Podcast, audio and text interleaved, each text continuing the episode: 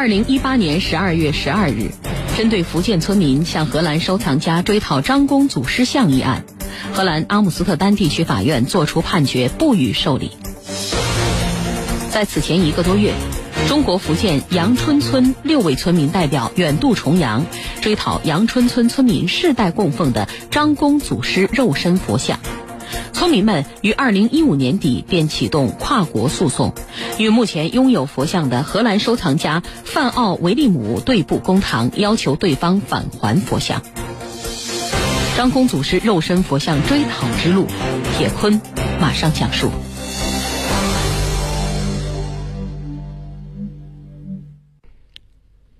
今年十月三十一号，荷兰当地时间下午一点半，阿姆斯特丹地区法院。开庭了。来自中国福建阳春村的四十九岁村民林永团坐在旁听席的第二排。旁听席的前面，左手边坐着一位瘦瘦高高的男士，他是阳春村村民的荷兰律师，中文名叫杨浩。右手边是被告席，被告是荷兰建筑师、收藏家奥斯卡·范奥维利姆。他一头卷发，穿着一件黑色休闲西装，戴着一副圆框的眼镜。林永鹏的身旁还坐着另外五位来自福建阳春村的一些村民，分别是村民林文清、林乐居、阳春村村支书林开安、前任村支书林开旺，以及东浦村的村支书林传丁。十月三十一号这天。是二十三年来这些村民离张公祖师肉身佛像最近的时候了。听证会开了三个多小时，这场听证会讨论的焦点在于，荷兰收藏家范奥维里姆手中的佛像是不是和阳春村一九九五年丢失的佛像是同一尊。范奥维里姆在法庭上坚称，他所购买的佛像与原告追讨的张公祖师像并非同一尊。因为他的佛像并不具备部分村民在接受采访时所描述的两个特征：村民所描述的丢失的佛像左手的虎口有一个小孔，以及颈部有裂纹。范奥维利姆还在法庭上提交了佛像 CT 扫描之后的专家报告，但是村民的辩护律师杨浩在法庭上认为。范奥维利姆所提供的材料是文字形式，并不包含扫描影像，没有经过第三方的核实，所以不能够构成证据。杨浩也出具了福建省文物鉴定部门的调查报告，证明佛像后背的汉字与杨春村林氏族谱当中的字迹为同一个人的笔迹。原告方认为，现有证据已经足以证明。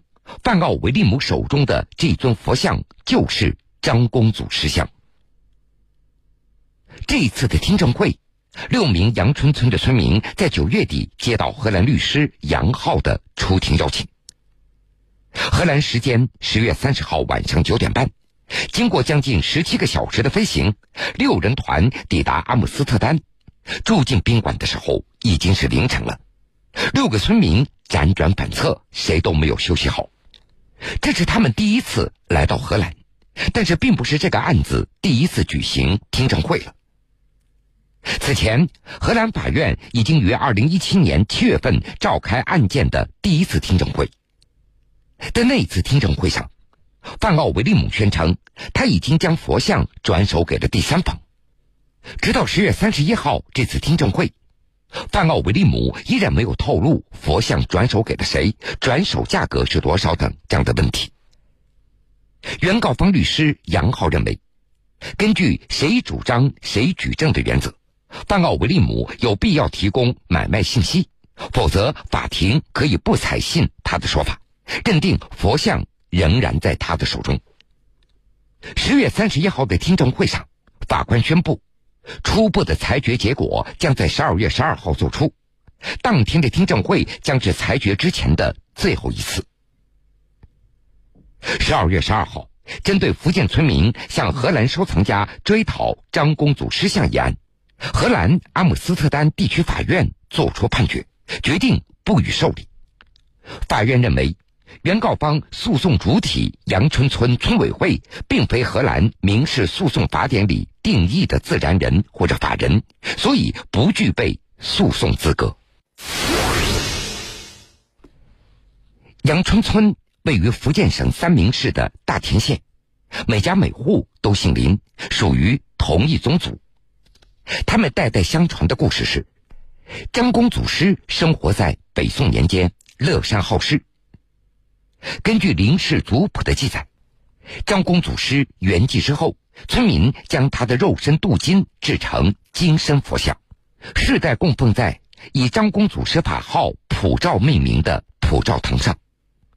普照堂既是寺庙，又是宗祠。一九六三年，原阳春村分为阳春和东浦两个行政村，张公祖师是两村村民共同的情感寄托。二零一五年三月六号，农历的正月十六，在福建晋江做服装生意的林永团刚刚和家里人过完元宵节，吃完饭，他看了一会儿手机，一则关于匈牙利自然科学博物馆展出中国千年佛像的图片的报道引起了他的注意。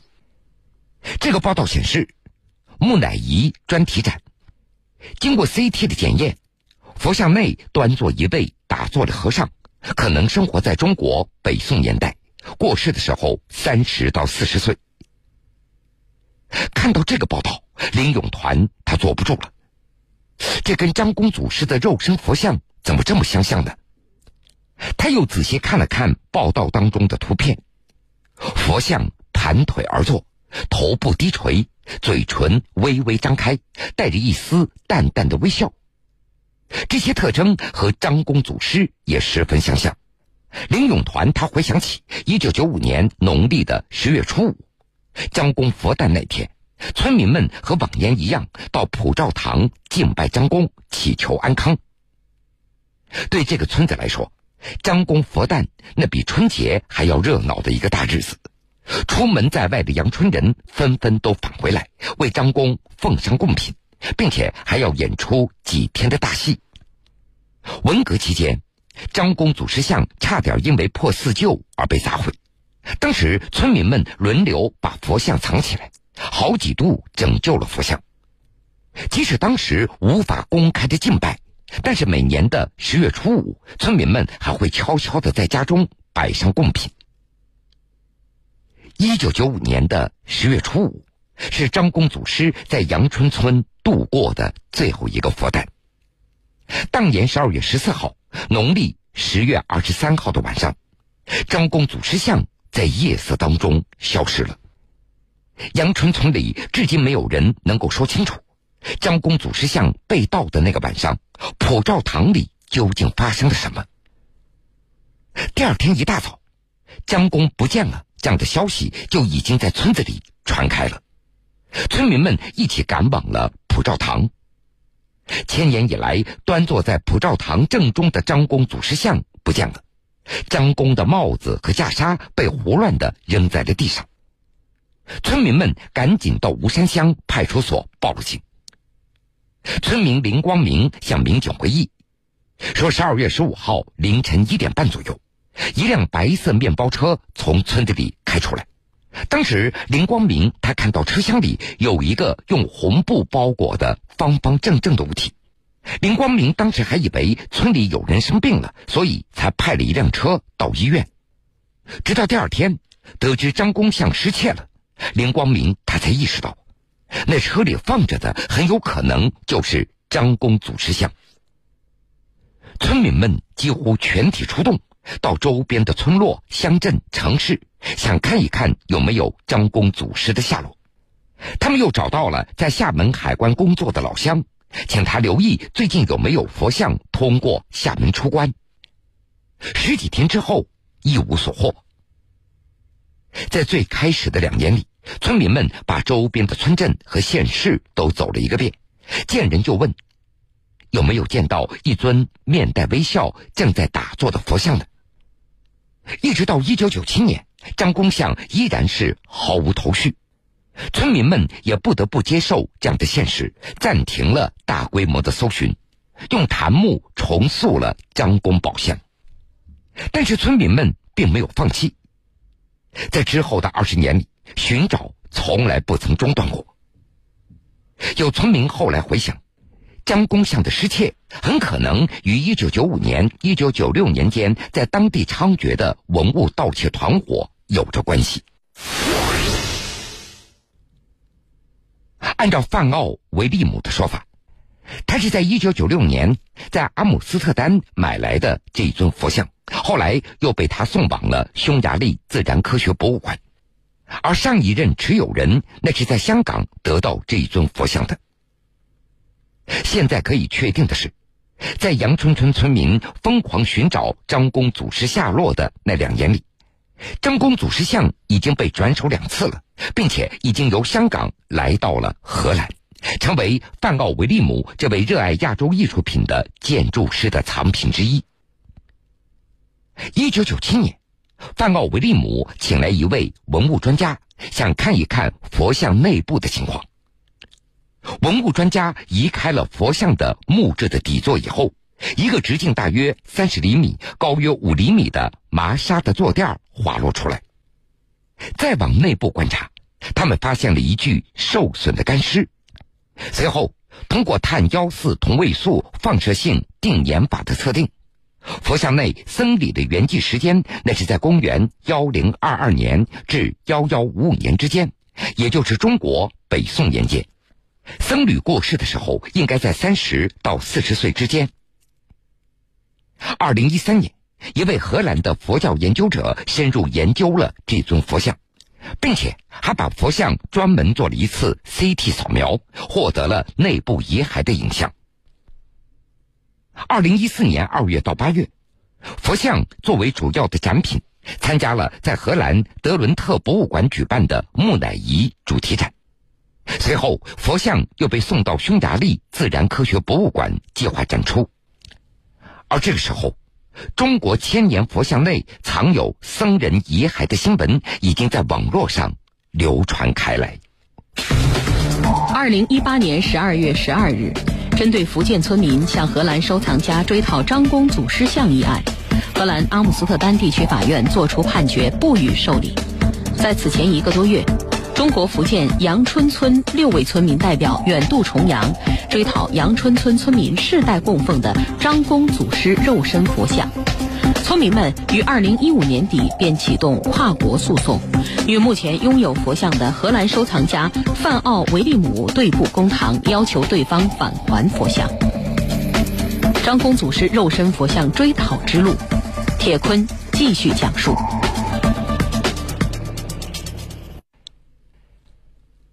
二零一五年，距离张公祖师佛像失窃已经将近二十年了。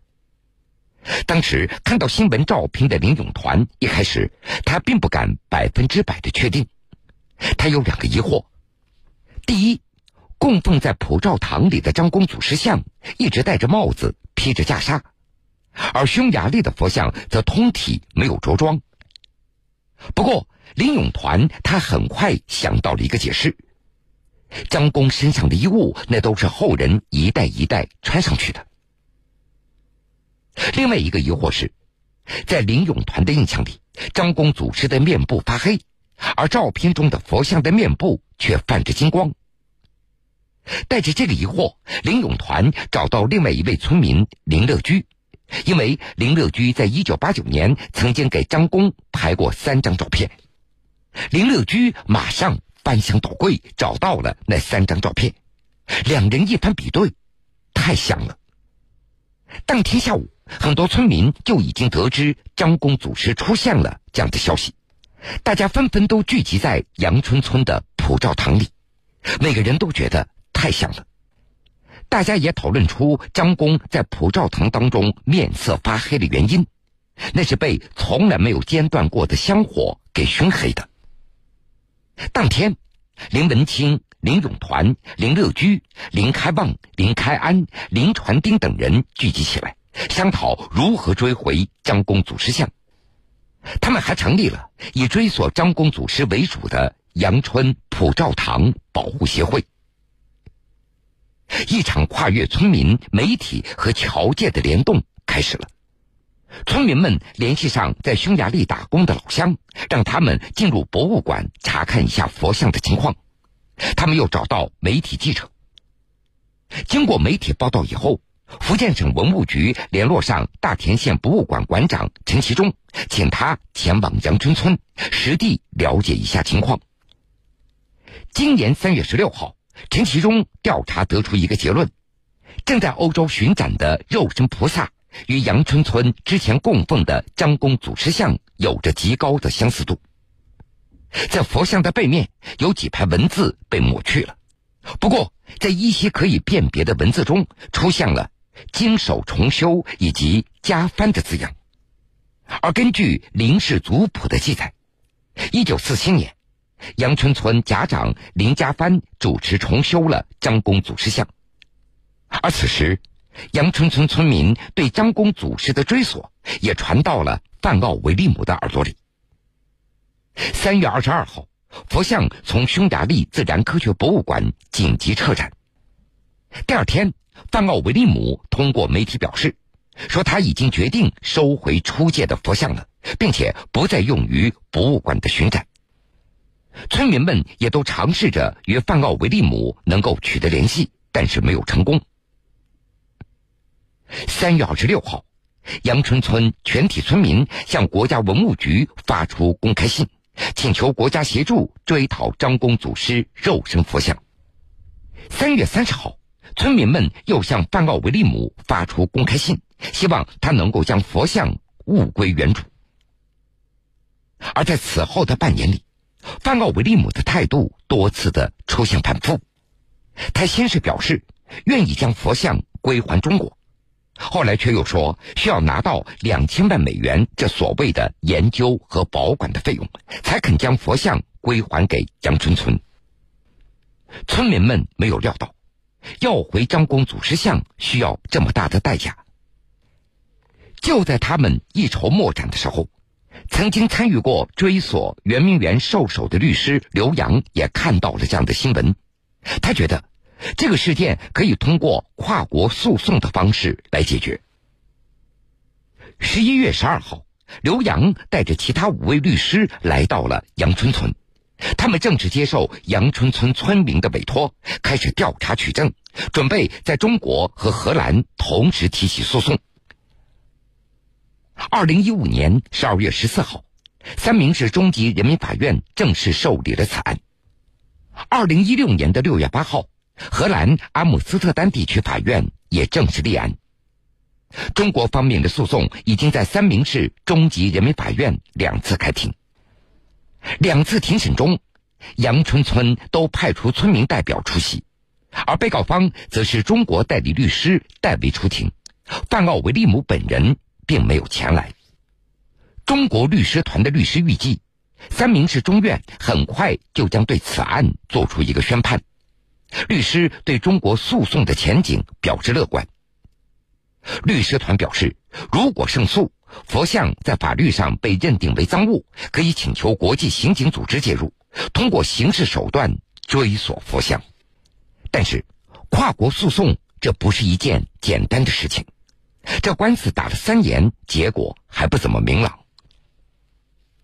十月三十一号的下午，听证会结束了。六个村民走出法庭，记者已经在这儿等候多时了。